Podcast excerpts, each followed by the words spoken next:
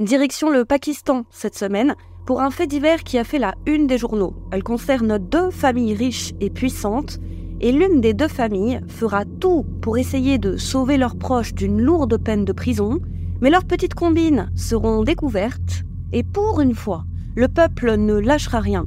Il attend de la justice pakistanaise une sanction exemplaire et juste aussi. Ça suffit cette justice à deux vitesses, celle des riches et celle des pauvres, et croyez-moi, ils n'ont pas été déçus de l'incroyable retournement de situation qui a eu lieu en appel.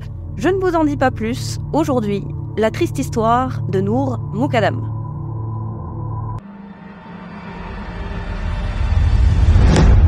Nour Moukadam est née le 23 octobre 1993 à Amman, en Jordanie.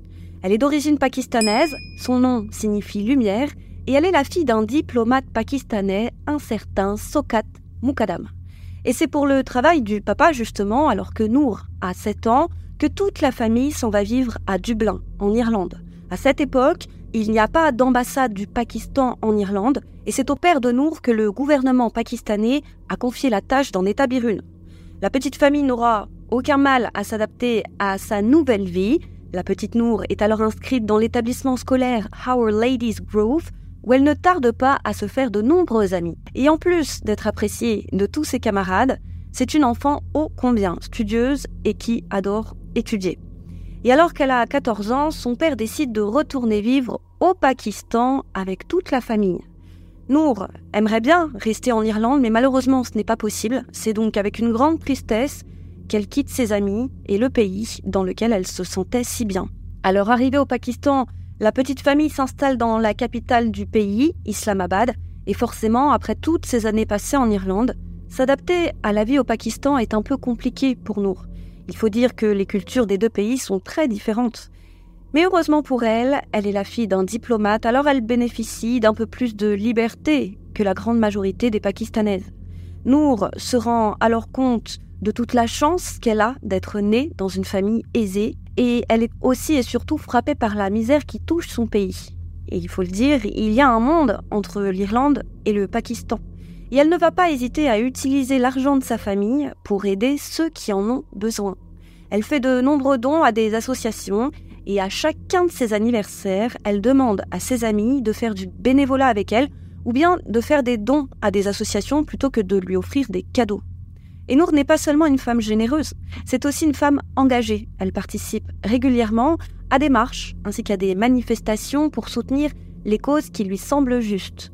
C'est également une artiste qui aime exprimer toute sa créativité, en particulier en faisant de belles et grandes fresques. Et c'est aussi une fashionista hors pair qui rêve, qui sait, de devenir un jour créatrice de mode. Nour est épanouie et son épanouissement passe par sa double culture. Alors arrivée à l'âge adulte, elle n'aura de cesse de faire des allers-retours entre l'Irlande et le Pakistan. Elle partage alors sa vie entre ces deux pays et c'est en 2018, à l'âge de 25 ans, qu'elle fera la rencontre de sa moitié. C'est lors d'un dîner organisé au domicile de la famille Jaffer, une famille prospère de la ville d'Islamabad, et c'est au cours de ce dîner qu'elle se rapproche du fils de la famille, un certain Zahir Jaffer.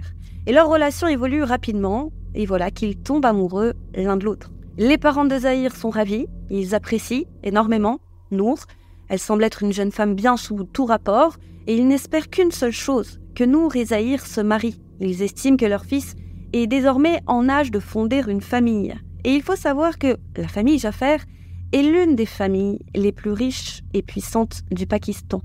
Le père, Zakir Jaffer, alors attention, il y a Zahir, le fils, et Zakir, le père.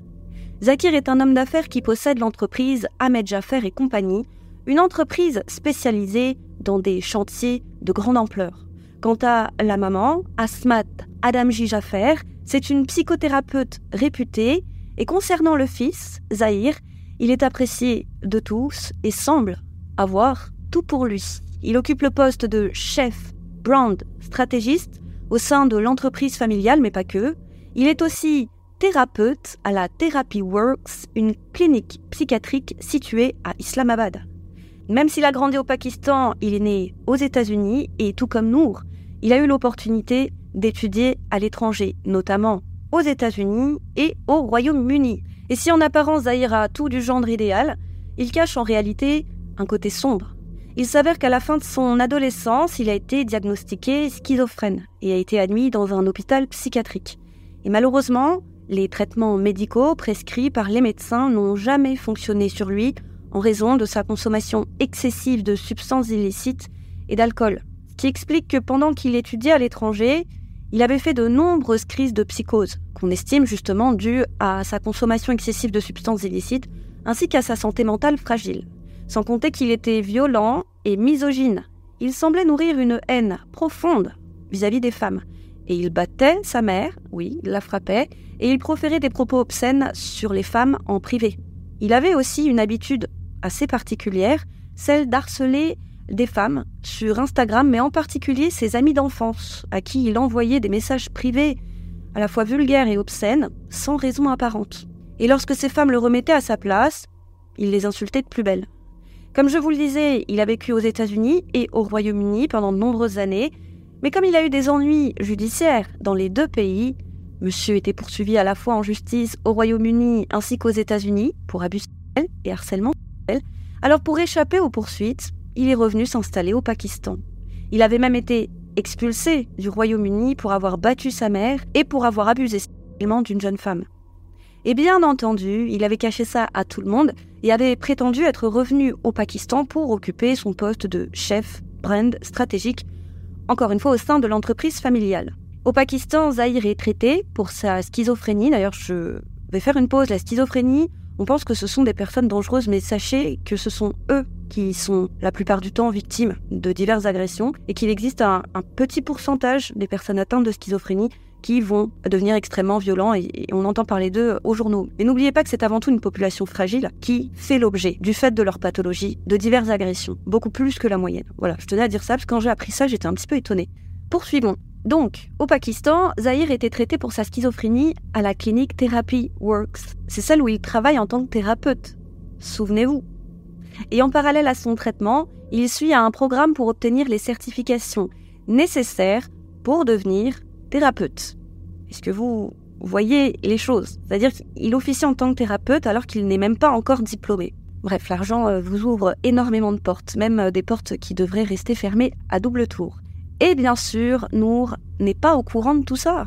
Mais malgré les efforts déployés par Zahir pour cacher son vrai visage, il lui est impossible de dissimuler indéfiniment sa vraie nature. Donc très rapidement, nous se rend compte que Zahir est un homme colérique et arrogant. La relation entretenue par les deux jeunes gens est extrêmement toxique et certaines fois, il arrive à Zahir de se montrer très violent avec Nour. Les proches de la jeune femme ne comprennent d'ailleurs pas comment une jeune femme aussi douce et gentille peut fréquenter un homme aussi agressif. Nour a bien tenté à plusieurs reprises de rompre avec lui, mais elle finissait encore et toujours par le reprendre. Mais finalement, n'en pouvant plus, Nour finit par mettre un terme à leur relation une bonne fois pour toutes en mai 2021, après presque trois ans de relation. Et le 18 juillet 2021, alors qu'elle se consacre à la préparation de l'Aïd en compagnie de sa famille, elle reçoit un appel de Zahir, à qui elle n'a pas parlé depuis plusieurs mois à ce moment-là. Zahir lui annonce qu'il va bientôt quitter le Pakistan pour se rendre aux États-Unis. Il lui dit que son vol pour les États-Unis est prévu le 19 juillet, c'est-à-dire le lendemain, à 3h50 du matin, et lui demande de venir lui rendre visite chez lui afin de la voir une dernière fois. Et pour la persuader d'accepter, il la rassure en lui disant qu'elle ne sera pas seule avec lui à son domicile, car il a invité d'autres amis. Voilà, c'est une fête. Alors nous, rassuré, accepte de le revoir une dernière fois, et ça c'est une grave erreur mais on y reviendra.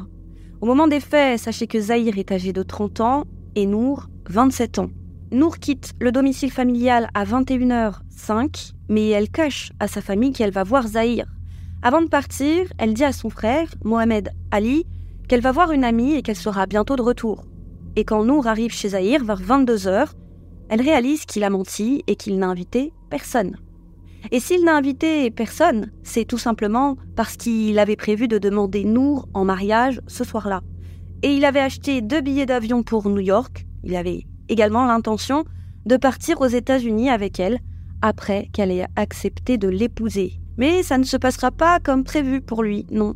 Nour refuse sa demande en mariage. Elle est consciente qu'elle et lui ne sont pas compatibles et elle ne se voit pas du tout passer le reste de sa vie avec lui. Et ce refus met Zahir hors de lui. Il appelle alors son agent de voyage et lui demande d'annuler son vol pour New York. L'agent de voyage l'informe que s'il annule ses billets, il ne sera pas remboursé. Alors Zahir lui demande de changer ses billets et de trouver un nouveau vol pour dans dix jours. Et l'agent de voyage lui explique que c'est tout à fait possible, mais qu'en cas d'augmentation du prix du billet dans les dix jours à venir, c'est à lui de payer la différence. Zahir lui répond qu'il va prendre le temps de réfléchir et qu'il le rappellera un peu plus tard. Et finalement, il va envoyer un texto à ce même agent de voyage quelques minutes plus tard pour lui dire qu'il a finalement décidé de ne pas annuler son vol. Vers 23 heures, un taxi que Zahir avait réservé se présente devant chez lui. Vers 23h15, ce conducteur appelle Zahir pour le prévenir de son arrivée, et Zahir lui demande de l'attendre un petit moment. Et encore un quart d'heure plus tard, à 23h36, le chauffeur de taxi rappelle Zahir, et Zahir lui demande de l'attendre encore un peu. À minuit 7, cette fois c'est Zahir qui téléphone au chauffeur de taxi pour lui dire qu'il a décidé d'annuler sa course car il a finalement choisi de ne pas prendre son avion. Il lui fait savoir cependant qu'il tient quand même à le payer pour le remercier de l'avoir attendu. Il envoie alors son garde, Mohamed Iftikar, le payer. Ce dernier donne au chauffeur près de deux fois la somme qu'il aurait reçue s'il avait conduit Zahir à l'hôpital. Alors touché par la générosité de Zahir, vers 1h40 du matin, le chauffeur le rappelle pour lui dire que si jamais il change d'avis et qu'il a finalement besoin de lui pour l'amener à l'aéroport, eh bien il, est à sa disposition, il viendra le chercher. Et vers 2h du matin, Zahir rappelle le chauffeur il lui demande de passer le prendre chez lui pour l'amener à l'aéroport. Le chauffeur arrive devant chez Zahir à 2h15 du matin. Zahir sort alors de chez lui en traînant Nour par le bras, puis il lui donne l'ordre de monter dans le véhicule. Au moment de mettre les bagages de Zahir dans le coffre, le chauffeur se rend compte d'une chose étrange. Nour est pieds nus. Il se demande alors pour quelle raison elle se rendrait à l'aéroport sans chaussures. Ce n'est pas la seule chose bizarre que le chauffeur remarque. Pendant tout le trajet, Zahir parle beaucoup, il crie même sur Nour, mais curieusement, elle ne lui répond pas. Elle reste silencieuse. Mais alors qu'ils sont en route pour l'aéroport, Zahir demande brusquement au chauffeur de faire demi-tour et de le ramener chez lui. Le chauffeur lui demande pour quelle raison il souhaite retourner chez lui. Zahir lui répond que c'est parce qu'il n'est pas certain d'arriver à l'heure à l'aéroport pour prendre son vol. Le taxi fait demi-tour. Il dépose alors Nour et Zahir devant le domicile de Zahir. Il est alors 2h35 du matin. Après son retour à la maison, Zahir insiste à nouveau pour que Nour accepte sa demande en mariage, mais elle refuse. La jeune femme ne veut qu'une chose, s'en aller, mais Zahir refuse de la laisser partir. Et une dizaine de minutes après son arrivée, vers 2h41 du matin, toujours retenue captive et désespérée, eh bien Nour tente de s'échapper. Elle court pieds nus vers le portail d'entrée, mais le gardien de sécurité la devance et ferme la porte de la maison pour l'empêcher de partir. Zahir arrive en courant et Nour le supplie de la laisser partir, mais il refuse et la contraint à retourner à l'intérieur de la maison avec lui. Nour ne le réalise pas encore, mais elle ne quittera jamais cette maison vivante. Zahir va la torturer physiquement et mentalement, et il va malgré tout réitérer sa demande en mariage, mais Nour refuse encore une fois. Il l'insulte il la frappe à plusieurs reprises avec un coup de poing américain et même avec la crosse d'un pistolet. Et il lui fait aussi des incisions à l'arrière des genoux pour rendre toute tentative de fuite plus difficile. Les parents de Nour, qui n'ont pas conscience qu'elle a été kidnappée et qu'elle est retenue captive, vont malgré tout commencer à s'inquiéter, et ce dès le lendemain de la disparition. Nous sommes alors le 19 juillet. Les pauvres appellent Nour à plusieurs reprises sur son téléphone portable, mais elle ne répond pas. À ce moment, elle est toujours en vie, retenue captive dans la chambre de Zahir, qui est située au premier étage de la maison. Mais Zahir, qui a confisqué le téléphone de Nour, voit bien tous ces appels, et il commence à paniquer. Alors pour ne pas éveiller les soupçons de la famille de la jeune femme, il oblige Nour à appeler sa mère. Il lui dit de dire la chose suivante, qu'elle ne pourra pas célébrer la fête de l'Aïd avec eux, car elle se trouve à Lahore avec des amis et qu'elle ne reviendra pas avant un ou deux jours.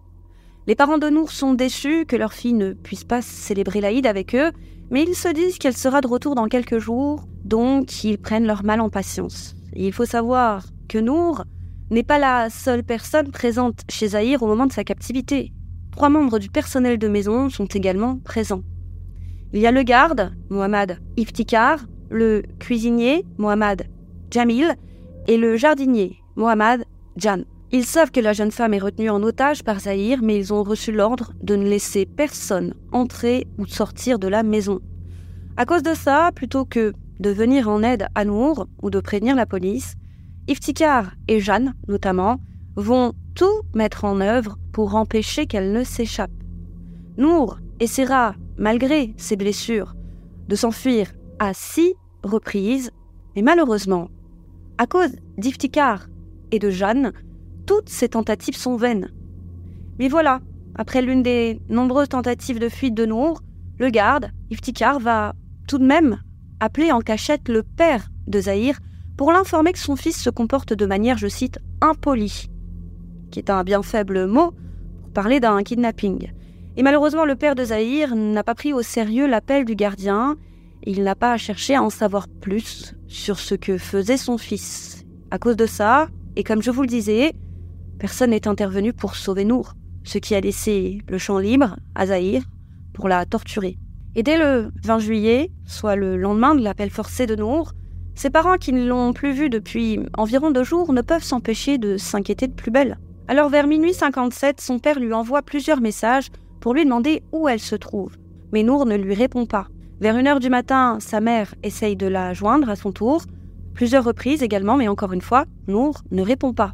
Plus tard dans la nuit, à 5h48, sa mère réessaye, elle lui envoie plusieurs messages, et deux de ses amis l'appellent également, mais une fois de plus, Nour ne répond pas.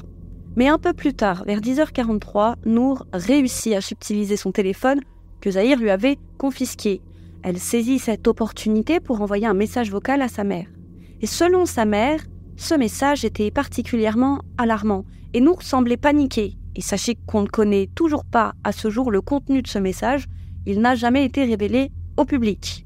Et c'est une poignée de minutes plus tard, vers 10h56, que Zahir se rend compte que Nour a récupéré son téléphone et qu'elle a contacté sa mère. Il est furieux et en réponse, il s'en prend violemment à elle. Et pour éviter que la famille de Nour ne le soupçonne, il appelle la mère de Nour depuis son propre téléphone et lui raconte que des amis en commun sont venus le voir pour lui demander s'il avait eu des nouvelles de Nour. Il lui explique ensuite que s'il la contacte, c'est pour l'informer que sa fille n'est pas avec lui. Et la mère de Nour trouve cet appel étrange. Mais comme Zahir a toujours été un peu bizarre, ça ne l'inquiète pas plus que ça. Et ce même jour, vers 19h10, dans une tentative désespérée de s'échapper, Nour saute du balcon du premier étage, son téléphone à la main. Elle tombe lourdement sur le sol et l'impact est si brutal qu'elle ressent une vive douleur à l'estomac. Mais la douleur n'arrête pas la jeune femme. Elle se relève et court en direction du portail de la résidence. Mais malheureusement, elle est stoppée par Jeanne, qui ferme le portail pour l'empêcher de sortir. Iftikar la voit tenter de s'échapper, mais au lieu de lui venir en aide, il l'ignore et se rend dans la cave. Et très rapidement après, Zahir saute lui aussi du balcon, il se rue sur Nour et la saisit par la main, puis lui arrache son téléphone avant de l'enfermer dans la cabine de fonction d'Iftikar. Et il s'avère que deux témoins se trouvaient à ce moment à l'extérieur de la propriété et ils ont vu Nour sauter, ils l'ont également entendu crier, mais jamais ils n'interviendront donc ils ne vont ni l'aider et encore moins appeler la police. Après un certain temps, Zahir revient, il fait sortir Nour de la cabine et ensuite il la traîne de force à l'intérieur de la maison. Il l'enferme à nouveau dans sa chambre et il abuse d'elle. Ensuite il s'empare d'un pistolet de calibre 9 mm et lui tire dessus avant de la poignarder à de nombreuses reprises avec un tout petit couteau suisse. Et comme la lame du couteau est petite, Bien que Nour perde beaucoup de sang, ses blessures sont superficielles et aucun des coups ne lui est fatal. Et la balle qu'elle a reçue n'est pas non plus mortelle. Nour, qui souffre le martyr, se défend farouchement, elle repousse Zahir de toutes ses forces et en se débattant, elle enfonce profondément ses ongles dans sa chair. Malheureusement, elle ne fait pas le poids face à Zahir. Il finit par l'étrangler jusqu'à ce qu'elle perde connaissance. Et alors, qu'elle n'est que seulement évanouie, mais évanouie quand même, il va patiemment découper sa tête avec son petit couteau suisse. Et comme Nour, fort heureusement, a perdu connaissance, elle n'a pas senti la douleur. Et vous vous doutez bien qu'après ça, elle est morte. Et après avoir fini de découper la tête, eh bien Zahir ne trouve rien de mieux que de donner un coup de pied dedans et voilà qu'elle se retrouve à un mètre de son corps. Et une fois qu'il réalise ce qu'il a fait, fidèle à lui-même, Zahir se met à paniquer. Vers 19h29, il appelle son père, qui se trouvait alors en voyage d'affaires à Karachi. L'appel n'a duré que 46 secondes et on ne sait toujours pas à ce jour ce que les deux hommes se sont dit. Et de suite après, vers 19h30, donc dans la minute qui a suivi, Zahir téléphone cette fois à un ami de son père. Et le mot ami est un bien grand mot. Sachez que cet homme n'était pas vraiment proche de son père. C'était une simple connaissance de Zakir. Zahir lui dit alors qu'il est seul chez lui et il lui demande de venir immédiatement car sa maison a été cambriolée. Pendant la conversation, Zahir parle rapidement et parfois ses propos sont à peine compréhensibles. L'ami de son père, l'ami hein, entre guillemets, hein, enfile sa veste pour aller rejoindre Zahir, mais il va tout de même réfléchir à cet étrange appel.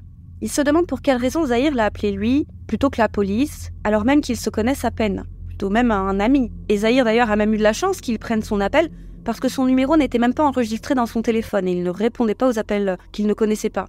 Alors il se dit que si leur domicile avait vraiment été cambriolé, Zahir aurait pu le signaler à son père, qui se serait organisé. C'est un homme extrêmement puissant, il a plus d'un contact dans la ville. Et trouvant finalement cet appel suspect, eh bien cet ami, entre guillemets, renonce à se rendre chez Zahir. Il téléphone alors au père, Zakir, pour lui dire que son fils l'a appelé pour lui signaler que leur résidence a été cambriolée. Il lui dit aussi que son fils n'a pas l'air d'aller bien et qu'il a l'impression qu'il a probablement de gros problèmes. Il lui recommande donc de se rendre de toute urgence chez lui pour voir s'il va bien. Et en parallèle, après avoir appelé l'ami de son père, Zahir va contacter plusieurs de ses amis pour leur dire qu'il s'est fait attaquer par des voleurs qui s'étaient alors introduits chez lui. Il leur demande de venir le rejoindre à son domicile avec leur garde pour lui prêter main forte. Et on sait, c'est les relevés téléphoniques de Zahir qui l'ont montré, on sait que ce jour-là, il a appelé son père à de très nombreuses reprises. Et toujours en parallèle, suite à l'appel alarmant passé par son ami slash connaissance, Zakir, le père, appelle la clinique Therapy Works, souvenez-vous, Zahir y travaille, et il demande à parler au dirigeant de la clinique, un certain docteur Tahir. Il demande au docteur Tahir de se rendre chez lui de toute urgence pour vérifier si son fils va bien. Le docteur Tahir lui demande de lui expliquer ce qui se passe exactement. Zakir lui explique que son fils est chez lui en train de, je cite, solliciter une femme. Et le docteur Tahir ne comprend pas vraiment ce que Zakir veut dire par solliciter une femme. Il lui demande donc si son fils est chez lui en compagnie d'une prostituée. Zakir répond au docteur qu'il est un homme intelligent et qu'il sait très bien où il veut en venir. Le docteur Tahir est troublé par cette réponse, mais comme Zahir est l'un de ses patients, slash employés, il demande à cinq de ses employés de se rendre avec lui au domicile des Jaffer. Et quand l'équipe de thérapeutes arrive devant le domicile de Zahir à 20h06, ils sont étonnés de constater qu'il y a plusieurs personnes devant la maison. Ce sont les amis qui avaient appelé Zahir.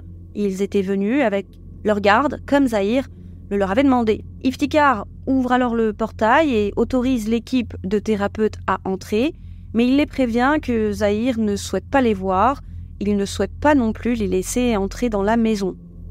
Les thérapeutes tentent d'entrer malgré tout dans la maison en passant par la porte principale, mais elle est verrouillée. Soudain, ils aperçoivent Zahir au balcon. Ils lui demandent de sortir pour venir discuter avec eux, mais Zahir refuse. L'équipe de thérapeutes attend 15-20 minutes que Zahir descende de lui-même, mais comme il ne descend toujours pas, ils appellent son père pour lui expliquer la situation. Et Zakir, le papa, leur demande de prendre une échelle, échelle qui se trouve à l'extérieur de la maison, et de s'en servir pour accéder à la chambre où se trouve Zahir en passant par la fenêtre. Les employés de Therapy Works s'exécutent, ils prennent l'échelle et la placent en dessous de la fenêtre de la chambre où Zahir s'est enfermé et l'un d'entre eux, Amjad Mahmoud, monte en premier. Arrivé devant la fenêtre, il la brise pour pouvoir pénétrer à l'intérieur de la chambre. Les autres thérapeutes le suivent et entrent à leur tour dans la chambre en passant par la fenêtre, et c'est à ce moment qu'il remarque la présence de sang partout sur les murs, ainsi que sur le sol de la chambre. Et soudain, Zahir, armé de son pistolet, essaie de leur tirer dessus. Heureusement, son arme s'enraye et la balle ne part pas. Zahir tente alors de les attaquer avec un couteau. On ne parle plus de petits couteaux suisses, hein. cette fois c'est un, un grand couteau. Il se précipite sur Amjad et lui plante son couteau dans le menton. Le couteau traverse le menton du pauvre Amjad et lui transperce la langue ainsi que la mâchoire. Zahir retire ensuite le couteau du menton d'Amjad, puis il tente de s'enfuir en passant par la fenêtre. Deux employés de Therapy Works se ruent pour porter secours à Amjad, pendant que d'autres tentent d'immobiliser Zahir. Zahir se défend férocement, néanmoins, les salariés de Therapy Works parviennent à l'attacher avec des draps et des cordes, réussissant ainsi à l'immobiliser. Et c'est après avoir neutralisé Zahir que les thérapeutes découvrent le corps décapité de Nour. Il est alors dans une mare de sang et sa tête se trouvait toujours à un mètre de son corps. Vers 21h05, certains membres de l'équipe de Therapy Works évacuent Amjad et l'emmènent à l'hôpital. Et après avoir entendu des cris provenant de la maison des Jaffaires, un voisin va se rendre à pied au commissariat pour demander aux policiers d'aller voir ce qu'il se passe là-bas. Et quand les policiers arrivent sur place, vers 21h20, ils trouvent Zahir attaché et couvert de sang. Et ils découvrent également le corps de Nour. Il est dans un état terrible, elle a des blessures sur tout le corps et en particulier à l'intérieur des cuisses. Les marques de coups présentes sur sa tête laissent supposer aux enquêteurs qu'elle a été frappée à d'innombrables reprises avec un objet pointu. Zahir est alors immédiatement arrêté. Et c'est dans la foulée vers 22 heures, que la famille Moukadam est informée par la police de Kochar de la mort de Nour. Et en apprenant la nouvelle, le père de Nour, Chokat, s'effondre. Il est complètement dévasté. Il fond en larmes et se met à hurler. Un cri primal, vous savez, un cri qui vient des entrailles.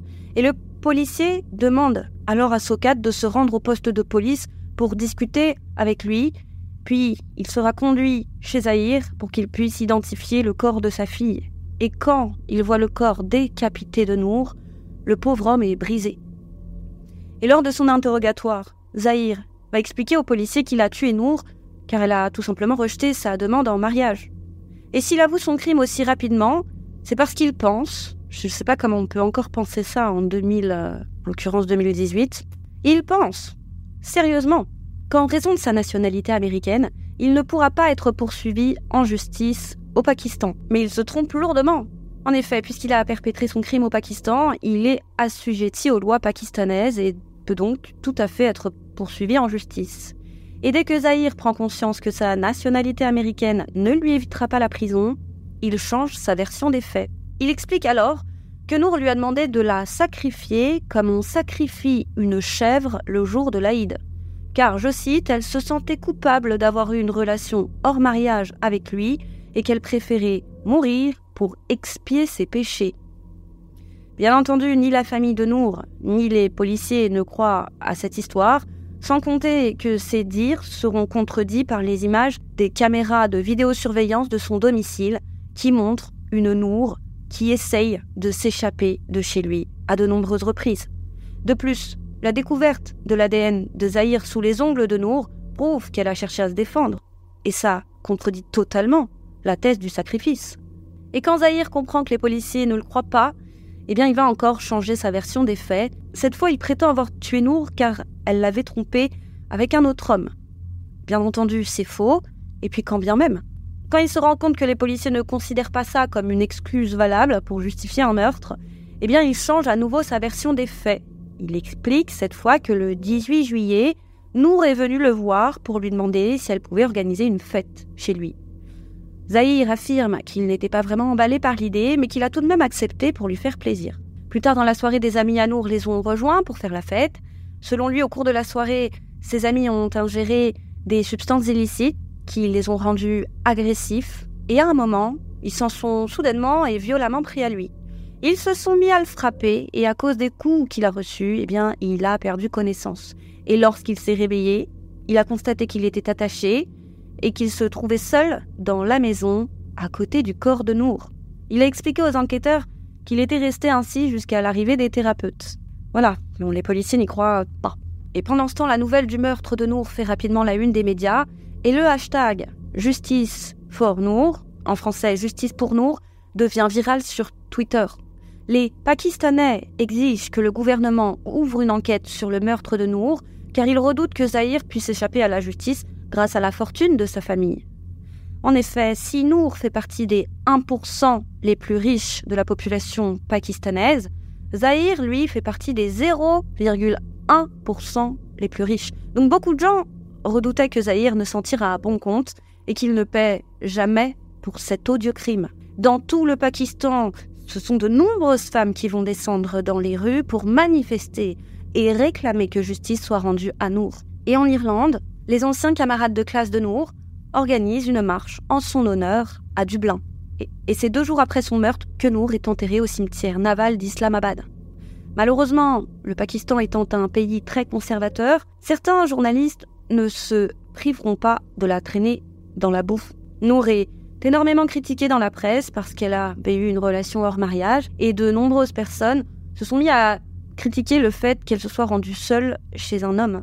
Mais heureusement, cette campagne de dénigrement n'a pas eu l'effet escompté, car la majorité des femmes étaient indignées de la manière dont Nour était traitée justement dans les médias. Les femmes pakistanaises s'étaient dit que si la fille d'un diplomate était traitée ainsi, alors c'est qu'il n'y a plus aucun espoir pour les autres femmes. Et bien que les parents de Zahir n'étaient pas présents au domicile au moment des faits, sachez qu'au début, les enquêteurs pensaient qu'ils savaient que leur fils retenait Nour chez eux, contre son gré, et qu'il n'avait pas alerté les autorités. Et s'il pense ça, c'est parce que Zahir et ses parents étaient en communication constante par téléphone le jour du meurtre. On sait que ce jour-là, il a passé de nombreux appels à sa mère et est resté en tout 72 minutes au téléphone avec elle. Et l'un des appels qu'il a passé à son père a même duré plus de 30 minutes. Les policiers sont même persuadés que Zakir et Asmat, donc les parents, étaient au courant que Zahir avait tué Nour et qu'ils ont tout tenté. Tout pour l'aider à dissimuler son crime. En effet, après avoir tué Nour, souvenez-vous, Zahir a appelé son père. L'appel a duré 46 secondes. Alors, on ne sait pas ce qu'ils se sont dit, certes, mais les policiers pensent que c'est à ce moment que Zahir a informé son père de la mort de Nour. Et un témoignage accablant va venir appuyer cette théorie.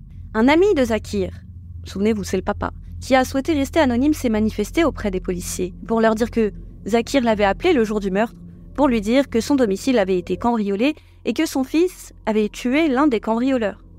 Zakir lui aurait ensuite demandé s'il pouvait l'accompagner chez lui pour l'aider à se débarrasser du corps. Mais cet ami avait refusé. Il jugeait cette demande particulièrement étrange. Et d'ailleurs, il ne comprenait même pas pourquoi Zakir l'avait appelé lui plutôt que d'appeler la police. Et à cause de cette révélation, de nombreuses personnes pensent que Zakir a essayé de manipuler son ami pour qu'il l'aide à se débarrasser du corps de Nour. Et cette théorie est même corroborée par Zahir lui-même. Pendant son interrogatoire, il a révélé au policier qu'il avait effectivement avoué à son père avoir tué Nour. Selon lui, son père lui aurait dit de ne pas s'inquiéter, qu'il allait envoyer des gens pour prendre soin de lui et l'aider à se débarrasser du corps. La police a alors rapidement suspecté que les individus que Zakir voulait envoyer pour aider Zahir à se débarrasser du corps n'étaient autres que le docteur Tahir et ses employés. Et si les employés de Therapy Works ont été soupçonnés, c'est parce que le docteur Tahir et son équipe n'ont eux aussi pas appelé la police après avoir maîtrisé Zahir. Souvenez-vous, c'est un voisin qui l'a fait, un voisin complètement étranger à cette histoire. Et d'après donc de nombreuses personnes, le docteur Tahir était obligé d'accepter d'aider Zahir à dissimuler son crime parce que la famille Jaffer avait investi énormément d'argent dans la clinique qu'il dirigeait. Le docteur Tahir a bien évidemment réfuté ces accusations. Il a expliqué que bien que ses employés et lui n'avaient pas appelé la police, le docteur Wamik Riyaz, un membre de l'équipe d'intervention, avait crié aux amis de Zahir qui se trouvaient à l'extérieur de la maison d'appeler la police pour les informer qu'un meurtre avait eu lieu. Malgré ces explications, la plupart des Pakistanais ne croient pas l'équipe de Therapy Works. En effet, un enregistrement audio qui a fuité sur Internet a révélé que peu de temps après leur arrivée au domicile de la famille Jaffer, l'équipe de thérapeutes avait vu Zahir au balcon et avait brièvement discuté avec lui. Et comme lors de son arrestation, Zahir avait du sang sur son t-shirt. Il est plus que probable, évident même, que les thérapeutes ont probablement remarqué les traces de sang sur son t-shirt. Et les thérapeutes savaient qu'il était en compagnie d'une femme à l'intérieur de la maison, et qu'il pouvait se montrer particulièrement violent lors de ses crises de psychose. Ils auraient dû se douter qu'il avait peut-être agressé la femme qui se trouvait avec lui. Il aurait donc été logique qu'ils appellent immédiatement la police sans attendre. Mais ils ne l'ont pas fait. Beaucoup pensent que s'ils n'ont pas contacté les autorités, c'est parce qu'ils étaient venus chez les affaires dans le but d'aider Zahir à se débarrasser du corps de Nour. Et finalement, ils auraient décidé de ne pas aider Zahir parce qu'il avait contacté ses amis et que de nombreux témoins les avaient vus entrer dans la maison. Alors, ça ne servait plus à rien. Alors, on va nuancer les choses. Sachez qu'il est possible que Zahir ait changé son t-shirt avant de se rendre au balcon, puis qu'il soit retourné dans sa chambre pour remettre son t-shirt taché de sang. C'est ce que la défense dit, mais avouez que ça n'a pas vraiment de sens. Et l'autre raison pour laquelle la majorité des Pakistanais sont persuadés que l'équipe de Therapy Works est bien venue aider Zahir à se débarrasser du corps, c'est que lors de l'admission d'Amjad à l'hôpital, suite aux blessures que lui avait infligées Zahir, son rapport médical indiquait qu'il avait été admis en raison de blessures subies lors d'un accident de la route. Et ce n'est que plus tard, lorsque le meurtre de Nour fera la une des journaux, que ce rapport médical sera rectifié en catimini et que les causes des blessures seront attribuées à, je cite, des coups de couteau. Le docteur Tahir et ses collaborateurs ont exprimé leur indignation d'être soupçonnés. D'après eux, ces accusations sont sans fondement et au contraire, ce sont eux qui ont réussi à mettre Zahir hors d'état de nuire. On devrait les remercier. Ils ont affirmé que lorsqu'ils se sont rendus chez lui, ils ignoraient qu'il avait tué quelqu'un. Le docteur Tahir a déclaré qu'il pensait même que Zahir était en train de faire une crise de panique ou de psychose. Il a expliqué qu'il avait décidé de venir avec plusieurs de ses collaborateurs au domicile des affaires afin de pouvoir le maîtriser, au cas où il devenait violent. Et c'était le cas pendant l'un de ses épisodes psychotiques. Il a également insisté sur le fait que Zahir n'avait jamais été employé à sa clinique et qu'il n'avait jamais été autorisé à traiter des patients. Mais des photos de Zahir intervenant dans une école au nom de la clinique vont prouver que le docteur Tahir ne dit pas la vérité. Et on sait aujourd'hui de sources sûres que Zahir exerçait bien en tant que psychothérapeute au sein de la clinique et qu'il travaillait même au contact d'enfants. Le 25 juillet, les parents de Zahir, le garde, le cuisinier et le jardinier ont été interpellés et inculpés pour incitation au meurtre et dissimulation de preuves. Ils ont ensuite été placés en détention provisoire. Les parents de Zahir ont déposé une demande de libération sous caution, mais elle a été rejetée par un tribunal du district d'Islamabad.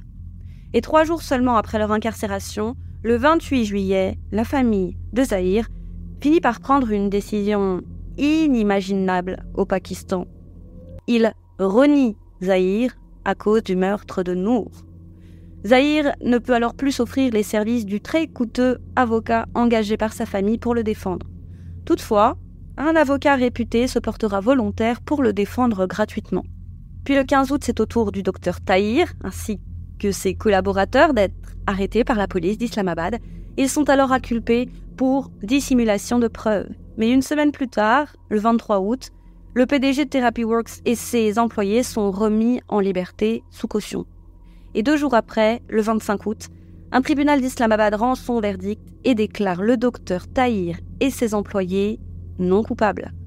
Quant au procès de Zahir, il s'ouvre le 20 octobre 2021 à Islamabad. De nombreuses femmes vont se rassembler pour manifester à l'extérieur du tribunal afin encore et toujours de réclamer justice pour Nour. Et en dépit de la montagne de preuves qu'il y a contre lui, notre cher Zahir plaide non coupable.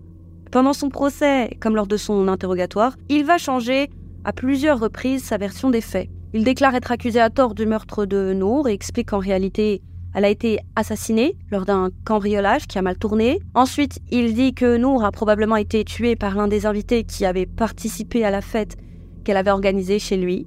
Bien entendu, aucune image de vidéosurveillance n'a permis de corroborer ces dires, et les policiers n'ont trouvé aucune trace d'une éventuelle fête qui aurait eu lieu à son domicile le 18 juillet. Zahir, qui a réponse à tout, a alors affirmé que Nour lui avait envoyé des messages pour lui demander si elle pouvait inviter des amis à venir faire la fête chez lui, mais que des policiers proches de Sokat, le père de Nour, les auraient supprimés de son téléphone portable afin de le faire accuser du meurtre de Nour. Et devant la cour, il a insisté sur le fait qu'il n'était en aucun cas responsable de la mort de Nour, Il a même affirmé qu'il était victime d'une machination de la part de Sokat qui cherchait simplement à extorquer de l'argent à sa famille. Zahir est même allé jusqu'à insinuer que c'était Mohamed Ali, le frère de Nour, qui avait assassiné sa sœur, car il était furieux qu'elle ait une relation hors mariage avec lui. Il a accusé les policiers d'avoir fait une enquête à charge contre lui et leur a reproché de ne pas avoir interrogé le frère de Nour. Quant à l'avocat de la famille de Nour, il a déclaré que tout ça n'était que pure fiction il a souligné le fait que seules les empreintes et l'ADN de Zahir avaient été retrouvés sur les lieux du crime.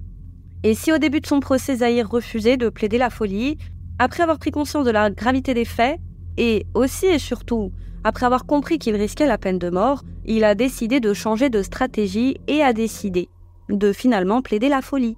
Et à partir de cet instant, son comportement qui était tout à fait normal au début du procès a commencé à changer. Il est devenu agressif et grossier, il hurlait, il était tellement hors de contrôle que les policiers présents dans la cour ont été obligés de l'attacher pour le calmer. Et au fil du procès, son état s'est dégradé au point où il a dû être emmené au tribunal en chaise roulante ou sur des brancards. Heureusement, les Pakistanais ne se sont pas laissés berner, parce qu'ils se doutaient bien que Zahir agissait de cette manière afin de se faire passer pour fou pour éviter la prison.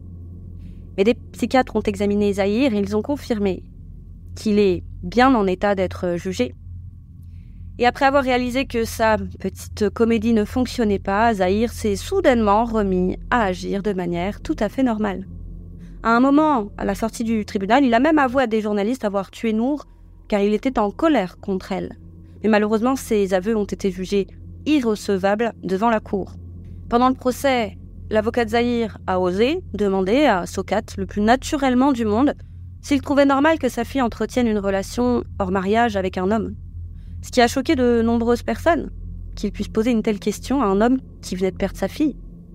Iftikar, souvenez-vous, le garde de Zahir, a quant à lui témoigné au tribunal et il a dit qu'il avait bien informé le père de Zahir de la présence de Nour à leur domicile. Selon lui, il avait bien parlé à Zakir de l'altercation entre Nour et Zahir, mais Zakir n'avait pris aucune mesure pour résoudre le problème. Jeanne et Iftikar ont expliqué qu'en tant que domestiques, ils ne pouvaient malheureusement pas s'opposer à Zahir. Ils ont ajouté qu'étant donné que Nour était une amie de longue date de Zahir, ils pensaient que leur querelle n'était pas bien grave, et ils ont expliqué avoir été convaincus qu'ils allaient rapidement se réconcilier. Et c'est le 24 février 2022 que le juge rend son verdict. Il déclare les parents de Zahir et le cuisinier non coupables. Quant à Mohamed Iftikar et Jeanne Mohamed, ils sont tous les deux condamnés à 10 ans de prison pour complicité. Zahir, lui, est reconnu coupable du meurtre et du viol de Nour et il est condamné à 25 ans de travaux forcés. Et Zahir, et c'est là où je voulais en venir en introduction, Zahir a contesté la décision du juge parce qu'il estimait que la peine à laquelle il avait été condamné était trop sévère. Il a fait appel, si vous voulez. Et le juge d'appel a été choqué par cette attitude, qu'il ose se plaindre de sa peine de 25 ans de travaux forcés, en sachant que c'est une peine particulièrement clémente. Alors il lui a dit que oui, oui, oui, il a raison. Effectivement, il, estime qu'il n'a pas été condamné à la bonne peine. Il a alors prononcé deux condamnations à mort à son encontre, une pour le viol de Nour et l'autre pour son meurtre. Zahir aujourd'hui n'a plus aucun moyen de faire revoir cette décision. À ce jour, il n'a pas encore été exécuté car au Pakistan, il peut se passer de nombreuses années entre la condamnation à mort et l'exécution. Quant au père de Nour, il a décidé de faire appel de la décision du juge concernant les peines infligées à Iftikar et Jeanne. Il estime qu'elles sont trop légères et que eux auraient pu sauver Nour, qu'elle est morte petit à petit sous leurs yeux. Et il a aussi tenté un recours contre l'acquittement des parents de Zahir et des employés de Therapy Works. Malheureusement, ça n'a pas marché. En tout état de cause, la nouvelle condamnation de Zahir a soulagé la famille et les proches de Nour. Ils étaient soulagés de savoir Zahir enfin mis hors d'état de nuire, car compte tenu de ses antécédents, il était certain qu'il allait recommencer. Ils avaient peur qu'il fasse d'autres victimes s'il était remis en liberté avec ses 25 ans de travaux forcés. Et les associations de défense des droits des femmes ont quant à elles salué la décision du juge, qu'elles considèrent comme une avancée majeure pour les droits des femmes au Pakistan. Elles espèrent que cette affaire permettra de faire évoluer les mentalités au Pakistan, un pays où être une femme peut se révéler être très dangereux. En effet, le Pakistan se positionne à la 153e place sur 156 pays en termes de droits des femmes, et il est le sixième pays le plus dangereux pour les femmes. Et avouez que c'est plus que préoccupant. Alors les associations espèrent que les violences conjugales seront à l'avenir davantage prises au sérieux et que des lois seront mises en place pour protéger les victimes de ces violences, parce que ce n'est pas normal, selon elles, qu'une femme soit tuée simplement pour avoir refusé d'épouser un homme. Voilà. C'était l'histoire de nous histoire que j'ai trouvée passionnante. Je l'ai découvert un peu en même temps que vous, étant que c'est ma sœur qui l'a écrite. J'espère qu'elle vous a plu, comme je le dis toujours, malgré les horreurs. Quant à moi, je vous dis à très vite les amis pour une autre triste histoire